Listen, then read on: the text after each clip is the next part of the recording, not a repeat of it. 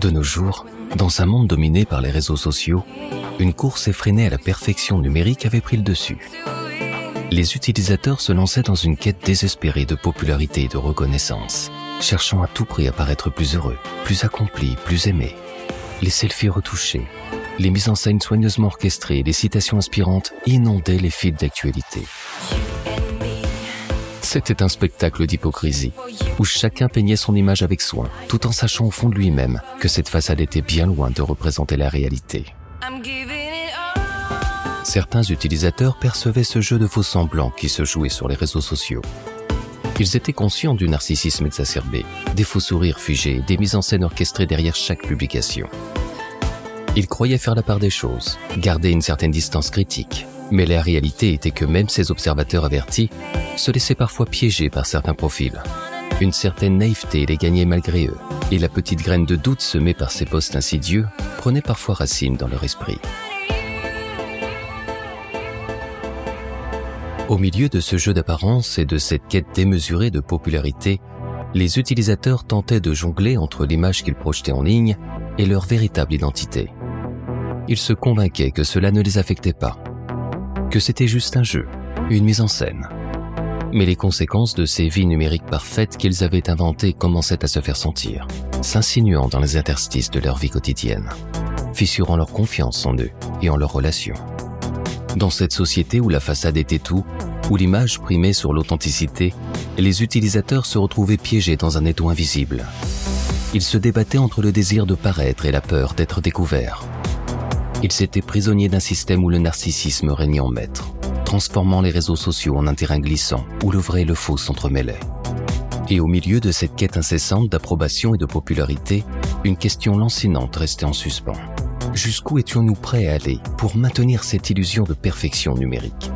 Étions-nous prêts à sacrifier notre véritable identité, notre intimité et notre santé mentale sur l'autel de la popularité virtuelle? Il fallait une bonne dose de lucidité et de courage pour se détacher de cette spirale. Certains réussissaient à garder les pieds sur terre, à ne pas se laisser entraîner par cette danse faussée. Mais pour beaucoup d'autres, l'attrait de la reconnaissance virtuelle était si puissant qu'ils se laissaient inévitablement happer par cette quête illusoire de popularité. Peu à peu, des comptes jusque-là inconnus et sans popularité commencèrent à grandir de façon inexplicable. Des likes et des commentaires s'enchaînaient, propulsant ses comptes au sommet de la popularité. Les utilisateurs étaient intrigués et envieux de cette ascension fulgurante, se demandant quel secret ces comptes détenaient pour attirer autant d'attention. Puis les choses commencèrent à prendre une tournure plus dérangeante. Des contenus que les utilisateurs affirmaient ne jamais avoir publiés se retrouvaient mystérieusement en ligne. Des photos compromettantes, des messages privés, des pensées sombres et des désirs inavoués étaient exposés aux yeux de tous. La panique s'emparait des utilisateurs alors qu'ils réalisaient que leur vie privée était en train d'être dévoilée publiquement sans leur consentement. Les comportements des utilisateurs furent brutalement bouleversés. Les sourires figés sur les selfies se transformaient en expressions de panique et de confusion. Les citations inspirantes cédaient la place à des dénonciations, des confessions douloureuses et des aveux désespérés. Les utilisateurs perdaient toute confiance en eux-mêmes et en leur identité numérique. Leur vie était mise à nu, leurs secrets les plus sombres exposés sur place publique. Les conséquences étaient dévastatrices, laissant derrière elles des vies en ruine et des âmes meurtries. Face à cette effroyable réalité, de nouveaux mouvements émergèrent sur les réseaux sociaux. Les géants de l'industrie numérique furent vivement critiqués et des pétitions enflammées circulèrent sur la toile. L'hashtag Respecte ma vie privée devint le symbole de cette révolte grandissante, un cri de ralliement pour tous ceux qui refusaient de se soumettre à ces divulgations. Les postes se multipliaient, dénonçant les abus, les violations de la vie privée et l'impact dévastateur des réseaux sociaux sur les utilisateurs victimes. Dans cette lutte commune, une ironie se dessina. Défendre sa vie privée sur des réseaux sociaux, qui étaient par nature des plateformes publiques.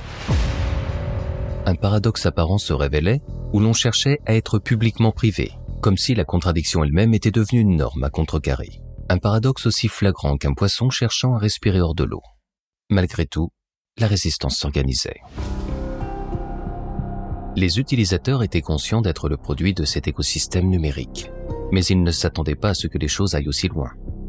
À travers les conditions générales d'utilisation que personne n'avait pris le temps de lire réellement, ils avaient accepté que leurs données personnelles soient utilisées à des fins publicitaires. Mais ils n'auraient jamais imaginé que leur vie privée serait aussi intensément exploitée. Une prise de conscience douloureuse commença à émerger parmi eux, réalisant qu'ils avaient perdu le contrôle sur leur propre identité en ligne. C'est un réveil brutal, où ils réalisèrent que malgré leur prétention de maîtriser les rouages des réseaux sociaux, ils étaient en réalité immergés dans un océan d'ignorance, pensant tout savoir de ce qu'ils avaient accepté, alors qu'ils ne comprenaient que les miettes de ce vaste univers qui les engloutissait. Les utilisateurs, conscients de l'ampleur de la situation, commencèrent à réclamer des changements. Ils demandaient plus de transparence sur la gestion des réseaux sociaux. Pour la première fois, ils prirent le temps de lire attentivement les conditions générales d'utilisation, réalisant que leur poste, une fois publié, ne leur appartenait plus entièrement. Les contenus devenaient la propriété du réseau social, pouvant être utilisés à des fins promotionnelles et commerciales. Bien que chaque compte reste individuel, les utilisateurs comprenaient que les droits sur les contenus publiés par d'autres utilisateurs n'étaient pas clairement définis dans les conditions générales. Cette prise de conscience les poussa à exiger des réformes et une protection accrue de leur vie privée et de leurs données. Durant cette bataille, certains utilisateurs, submergés par la honte et la culpabilité, furent poussés au bord du gouffre. Certains ne purent supporter la pression insoutenable de ces révélations, perdant tout contrôle sur les publications de leur mur qui faisaient le buzz. Le fardeau de cette situation les poussa à prendre des mesures tragiques, mettant fin à leur propre vie. Les familles, les amis, les collègues étaient anéantis par cette tragédie, cherchant des réponses à un cauchemar dont ils n'avaient jamais imaginé l'ampleur. Des utilisateurs tentèrent de supprimer leur compte, de fuir cette réalité terrifiante, mais ils se heurtèrent à un mur invisible. Les comptes ne pouvaient pas être supprimés immédiatement. Une demande de suppression entraînait un délai de 30 jours, une période où les révélations continuaient de se propager, amplifiant encore davantage la détresse des utilisateurs. Les questions se multipliaient. Qui était responsable de ces publications? Comment étaient-elles mises en ligne? Était-elle le fruit d'une violation de la vie privée? Ou y avait-il une autre explication, comme un piratage des comptes? Les utilisateurs se sentaient impuissants et perdus. Qui avait pris le contrôle de leur vie? Dans l'ombre, quelque chose semblait tirer les ficelles, manipulant les profils des utilisateurs comme des marionnettes. Et au cœur de ce chaos, l'incertitude totale. Les utilisateurs se demandaient si leur compte était réellement supprimé après les 30 jours, ou s'ils étaient condamnés à vivre pour toujours dans cette réalité déformée. Alors que la pression s'intensifiait, les directeurs généraux de chaque réseau social prirent la parole. Reconnaissant les problèmes et promettant de mener des investigations approfondies, ils assurèrent les utilisateurs que des explications seraient fournies et des solutions trouvées pour restaurer la confiance perdue. Malgré les pressions exercées par les gouvernements et les appels à la fermeture des réseaux sociaux, ces plateformes furent soutenues par des puissants lobbyistes qui défendaient leur continuité. Des mesures strictes furent mises en place pour réglementer et surveiller davantage les activités des réseaux sociaux, dans l'espoir de prévenir de nouveaux abus et de protéger la vie privée des utilisateurs. Mais le cauchemar se poursuivait. Avec la promotion d'actes abominables et des abus défiant toutes les lois en vigueur, des guides de fraude fiscale étaient publiés ouvertement, prétendument à des fins d'information préventive. Foutaise. Des tutoriels animés par des avatars générés par intelligence artificielle propageaient de la désinformation. Les réseaux sociaux étaient devenus un terrain fertile de rumeurs infondées, de théories du complot et d'informations trompeuses, alimentant davantage la confusion et détruisant toute confiance dans les sources d'informations fiables. Chaque jour apportait son lot de révélations délirantes, de scandales dévoilant les violations les plus intimes de la vie privée. Les fils d'actualité étaient devenus des terrains minés où la confiance était constamment ébranlée. Malgré la quête d'un Internet plus éthique et plus sûr, les solutions à long terme semblaient encore hors de portée, tandis que les utilisateurs cherchaient désespérément des alternatives et s'engageaient dans des mouvements dénonçant la responsabilité des plateformes. Les appels à une régulation gouvernementale plus stricte se faisaient entendre, mais les défis restaient nombreux. Le pire dans ce chaos est que les utilisateurs eux-mêmes, pourtant victimes de ce système, participaient involontairement à son amplification. Leur colère s'exprimait à travers des émojis enflammés, des commentaires défensifs dans l'espoir de mettre un terme à ce cauchemar. Mais leur réaction ne faisait qu'alimenter le feu, ajoutant une nouvelle couche d'émotions exacerbées à un environnement déjà toxique. Dans cet enfer 2.0, les utilisateurs se trouvaient pris au piège de leur propre engagement, incapables de se détacher de cette réalité numérique destructrice. Ils étaient pris au piège par leurs propres émotions, manipulés par les algorithmes conçus pour maximiser leur engagement, maintenir leur attention mettre en avant les contenus les plus populaires, créant ainsi une compétition féroce pour attirer l'attention des autres utilisateurs. Même les contenus sponsorisés ou monétisés par des revenus publicitaires avaient du mal à se hisser en haut des fils d'actualité, car le buzz et la viralité étaient devenus des critères de sélection plus puissants. Le pouvoir des mots-clés, tels que vie privée, était sans précédent. Les enchères pour ce type de mots-clés atteignaient des sommets, allant de plusieurs centaines à plusieurs milliers de dollars par clic. Les annonceurs étaient prêts à investir des sommes colossales pour se positionner devant les utilisateurs, mais même cela ne garantissait pas une visibilité significative. Les directeurs généraux des réseaux sociaux se trouvaient dans une position délicate, se réjouissant des revenus croissants, mais s'inquiétant de l'ampleur grandissante de cette situation hors de contrôle.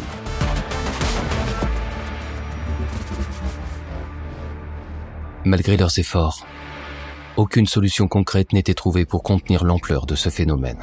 Les algorithmes répondaient à des critères complexes et insaisissables. Les réseaux sociaux étaient devenus des monstres incontrôlables dictant l'humeur du jour et submergeant les utilisateurs dans un océan d'informations, de contenus manipulés et de désinformation. Face à cette réalité inédite, les utilisateurs devaient se questionner sur leur rôle et leur pouvoir dans ce paysage numérique. Étaient-ils destinés à être de simples victimes spectateurs Ou pouvaient-ils prendre conscience de leur influence et devenir acteurs d'un renouveau? La situation échappait à tout contrôle et les utilisateurs se demandaient désormais s'ils pourraient un jour retrouver un équilibre entre leur vie en ligne et leur vie réelle. Autrefois, l'équilibre était recherché entre la vie professionnelle et la vie familiale. Mais aujourd'hui, une autre question se posait. Comment trouver un équilibre entre la réalité et le virtuel des réseaux sociaux? Docteur Elizabeth Mills une psychologue de renom spécialisée dans les comportements sociaux en milieu numérique prit la parole lors d'une interview diffusée en prime time sur tous les médias. Avec une sincérité déconcertante, elle aborda les causes profondes qui sévissaient sur les réseaux sociaux. Tous étaient suspendus aux paroles du docteur Mills. Sa maîtrise du sujet était vénérée comme une messe. Mesdames et messieurs, merci de nous avoir rejoints dans quelques secondes maintenant. La déclaration du docteur Elizabeth Mills, un discours attendu pour sa connaissance approfondie et son expertise à travers les enjeux cruciaux de notre époque. Écoutons le docteur Elizabeth Mills. Merci. Je n'irai pas par quatre chemins. Plus que jamais, nous devons aujourd'hui trouver une solution viable pour tous de profiter du buzz et l'argent du buzz. Je pourrais vous dire que derrière le sigle IA ne se cache pas seulement la définition de l'intelligence artificielle, mais aussi celle de l'influence algorithmique. Inutile de tenir des discours préventifs auprès de la jeune génération qui n'est pas adepte des grandes messes. Alors imaginez-vous un instant au poste de PDG de votre réseau social préféré. Un réseau pour tisser les liens, rapprocher les gens et faire partager leurs passions. Et tout ça gratuitement pour les utilisateurs. En tant que PDG, votre mission serait de rendre le réseau irrésistible. Mais comment? En jouant sur leurs besoins de connexion, sur le désir d'être aimé et d'être remarqué. Et vous voilà à la tête d'un plan astucieux pour capturer le temps et l'attention des utilisateurs. Parce qu'après tout, leur temps, c'est votre argent. Du coup, vos utilisateurs sont comme des bénévoles dévoués et dociles. Ils cèdent leurs données personnelles sans s'en rendre compte réellement et travaillent jour et nuit pour votre succès. Vos bénéfices. Les mots du docteur Mills avaient éclairé plus d'une personne. Des prises de conscience s'étaient amorcées. Mais cela ne suffisait toujours pas. Et puis quelques semaines plus tard, un nouvel effet résonna dans tout le web, créant une onde de choc à laquelle personne ne s'attendait, faisant trembler les plus gros acteurs des réseaux sociaux en vogue. Des informations se relayèrent, créant une folie sur le web. Personne n'y croyait. C'était impossible. Certains pensaient à des fake news abusives, d'autres un miracle numérique. Et pourtant, la start-up BuzzMe venait de sortir et mettre en ligne son propre réseau social en téléchargement et les bénéfices engendrés par BuzzMe atteignaient des sommets. La start-up avait su convaincre les investisseurs les plus sceptiques de sa fiabilité économique. Grâce à son modèle ingénieux, BuzzMe redistribuait une part substantielle de ses bénéfices directement à ses utilisateurs. Et la magie opérait. En moyenne, chaque utilisateur gagnait environ 1400 euros par mois. Une somme qui faisait frissonner d'excitation ceux qui avaient autrefois passé des heures sur d'autres réseaux sociaux sans la moindre récompense. Pour atteindre ce seuil, BuzzMe avait mis en place des conditions de rémunération bien pensées. Les utilisateurs étaient récompensés en fonction de leur engagement et de leur contribution à la plateforme. Les précieux Buzzy, récompenses numériques, étaient attribués en fonction du nombre de likes, de commentaires et de publications de qualité, ainsi que du niveau d'interaction de leur réseau social avec leur contenu. Ces Buzzy pouvaient être ensuite convertis en euros, offrant ainsi une rémunération équitable aux utilisateurs en fonction de leur engagement et de leur contribution à la plateforme. C'était une approche novatrice pour garantir une rémunération équitable à tous les utilisateurs. Et la règle était simple. Plus vous vous investissiez activement sur BuzzMe, plus vous gagnez. Mais ce n'était pas seulement une question de quantité, car la qualité des interactions était également prise en compte pour éviter toute forme de manipulation artificielle du système. Chaque jour, de nouveaux outils étaient mis en place pour faciliter l'expérience des utilisateurs et augmenter leur gain potentiel. Les utilisateurs pouvaient participer à des défis créatifs, se joindre à des discussions enrichissantes ou même contribuer à des projets collaboratifs passionnants. BuzzMe avait remplacé ce que le Pôle emploi n'avait jamais réussi à faire. Offrir du travail dans tous les secteurs créatifs, intellectuels et administratifs pour tous. Mais BuzzMe ne s'arrêtait pas là. Grâce à ces Buzzy convertis en euros, les utilisateurs pouvaient effectuer des transferts d'argent de compte à compte, payer en magasin, régler leurs factures d'énergie ou d'abonnement aux plateformes de streaming. Les flux financiers se faisaient en toute sécurité, sans les contraintes du système bancaire traditionnel. BuzzMe était un écosystème à lui seul, qui avait transcendé les limites du possible. Il était bien plus qu'un réseau social ou une simple plateforme de création de contenu. Il était la banque, le pôle emploi et l'employeur réunis. BuzzMe était devenu un symbole d'espoir, où l'emploi et la rémunération étaient accessibles à tous, où chacun pouvait s'épanouir. C'était aussi un bouleversement dans les comportements. Les utilisateurs ne se laissaient plus emporter par des habitudes addictives. Ils réalisaient que leur temps pouvait être utilisé avec utilité majeure. Grâce à l'argent gagné avec fierté sur BuzzMe, ils pouvaient désormais profiter autrement de la vie. Soirées entre amis, voyages en famille, projets immobiliers enfin réalisables. Tout devenait possible. Et BuzzMe avait ouvert la voie vers un avenir où chacun pouvait enfin se réaliser pleinement. Alors que les utilisateurs de BuzzMe se familiarisaient encore avec le concept des Buzzy, un mouvement inattendu commença à se propager dans tout le web. Les récits de personnes ordinaires qui avaient trouvé un nouveau moyen de gagner de l'argent grâce à BuzzMe se multiplièrent. Des témoignages émouvants affluaient de personnes autrefois en difficulté financière qui avaient maintenant trouvé une source de revenus inespérée grâce à leur activité sur la plateforme.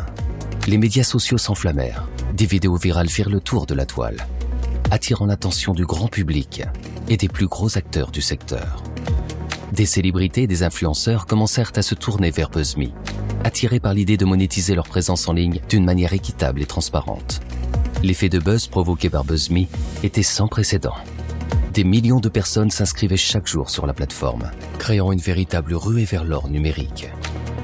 La start-up avait réussi à créer une communauté engagée, où chacun avait sa place et pouvait contribuer à sa manière. Et puis vint le moment où BuzzMe atteignit un seuil historique. Plus de 100 millions d'utilisateurs actifs en seulement quelques mois. C'était une réussite spectaculaire et fulgurante. La plateforme était devenue un phénomène mondial, bouleversant l'équilibre des réseaux sociaux établis. Les investisseurs étaient ébahis par les résultats de BuzzMe. Les bénéfices de la start-up avaient littéralement explosé, atteignant des sommets inimaginables. L'économie des Buzzy était devenue un marché florissant, avec une valeur qui dépassait celle de certaines crypto-monnaies établies. BuzzMe avait créé un modèle économique. Les investisseurs et la start-up elle-même pouvaient prospérer ensemble. Chaque utilisateur était devenu un ambassadeur de la plateforme, incitant son réseau social à le rejoindre et à partager la manne des.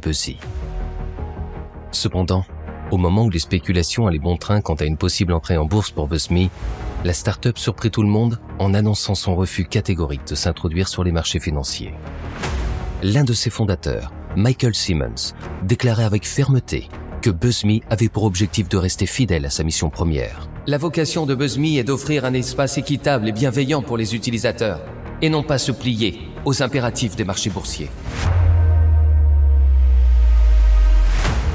Cette décision radicale fut accueillie avec surprise, mais aussi avec admiration.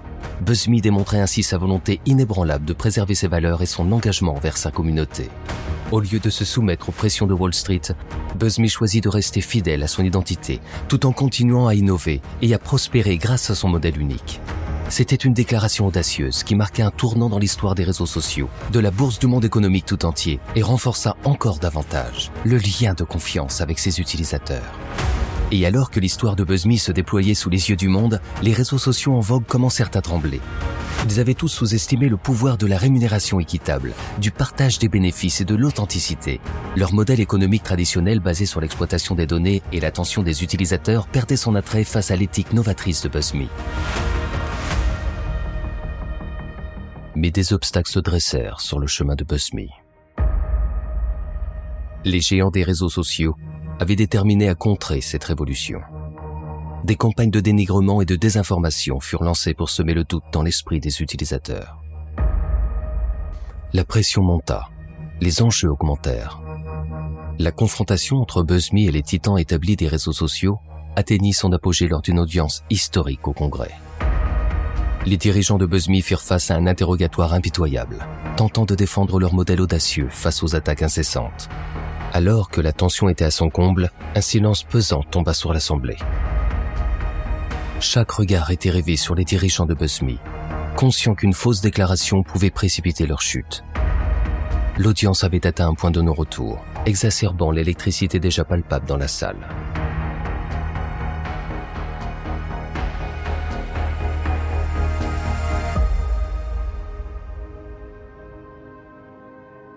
Dans un retournement de situation digne d'un blockbuster, l'audience se termina par une ovation debout, devant les dirigeants de BuzzMe.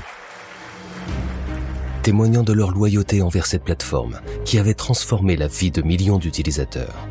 La révolution de BuzzMe était en marche et rien ne pouvait arrêter cette vague de changement. La start-up avait ouvert une voie vers un avenir où les utilisateurs ne seraient plus les pions d'un système, mais les acteurs de leur propre succès. Le monde entier fut témoin de la naissance d'une société 3.0, où les réseaux sociaux traditionnels étaient devenus ringards. BuzzMe avait fait la preuve qu'il était possible de créer un équilibre entre profit et éthique, entre succès économique et bien-être des utilisateurs. Cette révolution avait transformé l'image des investisseurs et des grandes fortunes aux yeux du grand public. Ils n'étaient plus perçus comme de simples prédateurs financiers, mais comme des partenaires d'affaires engagés. BuzzMe était devenu le symbole d'un monde nouveau, où l'innovation et la solidarité allaient de pair. La plateforme avait ouvert la voie à un paysage numérique empreint d'espoir, où le progrès n'était plus réservé à une poignée de privilégiés, mais accessible à tous. Cette start-up autrefois inconnue avait façonné l'avenir à une idée audacieuse, mettant en lumière la puissance du collectif. Elle avait redonné à la société une image où la réussite économique n'était plus synonyme d'exploitation, mais d'épanouissement pour chacun.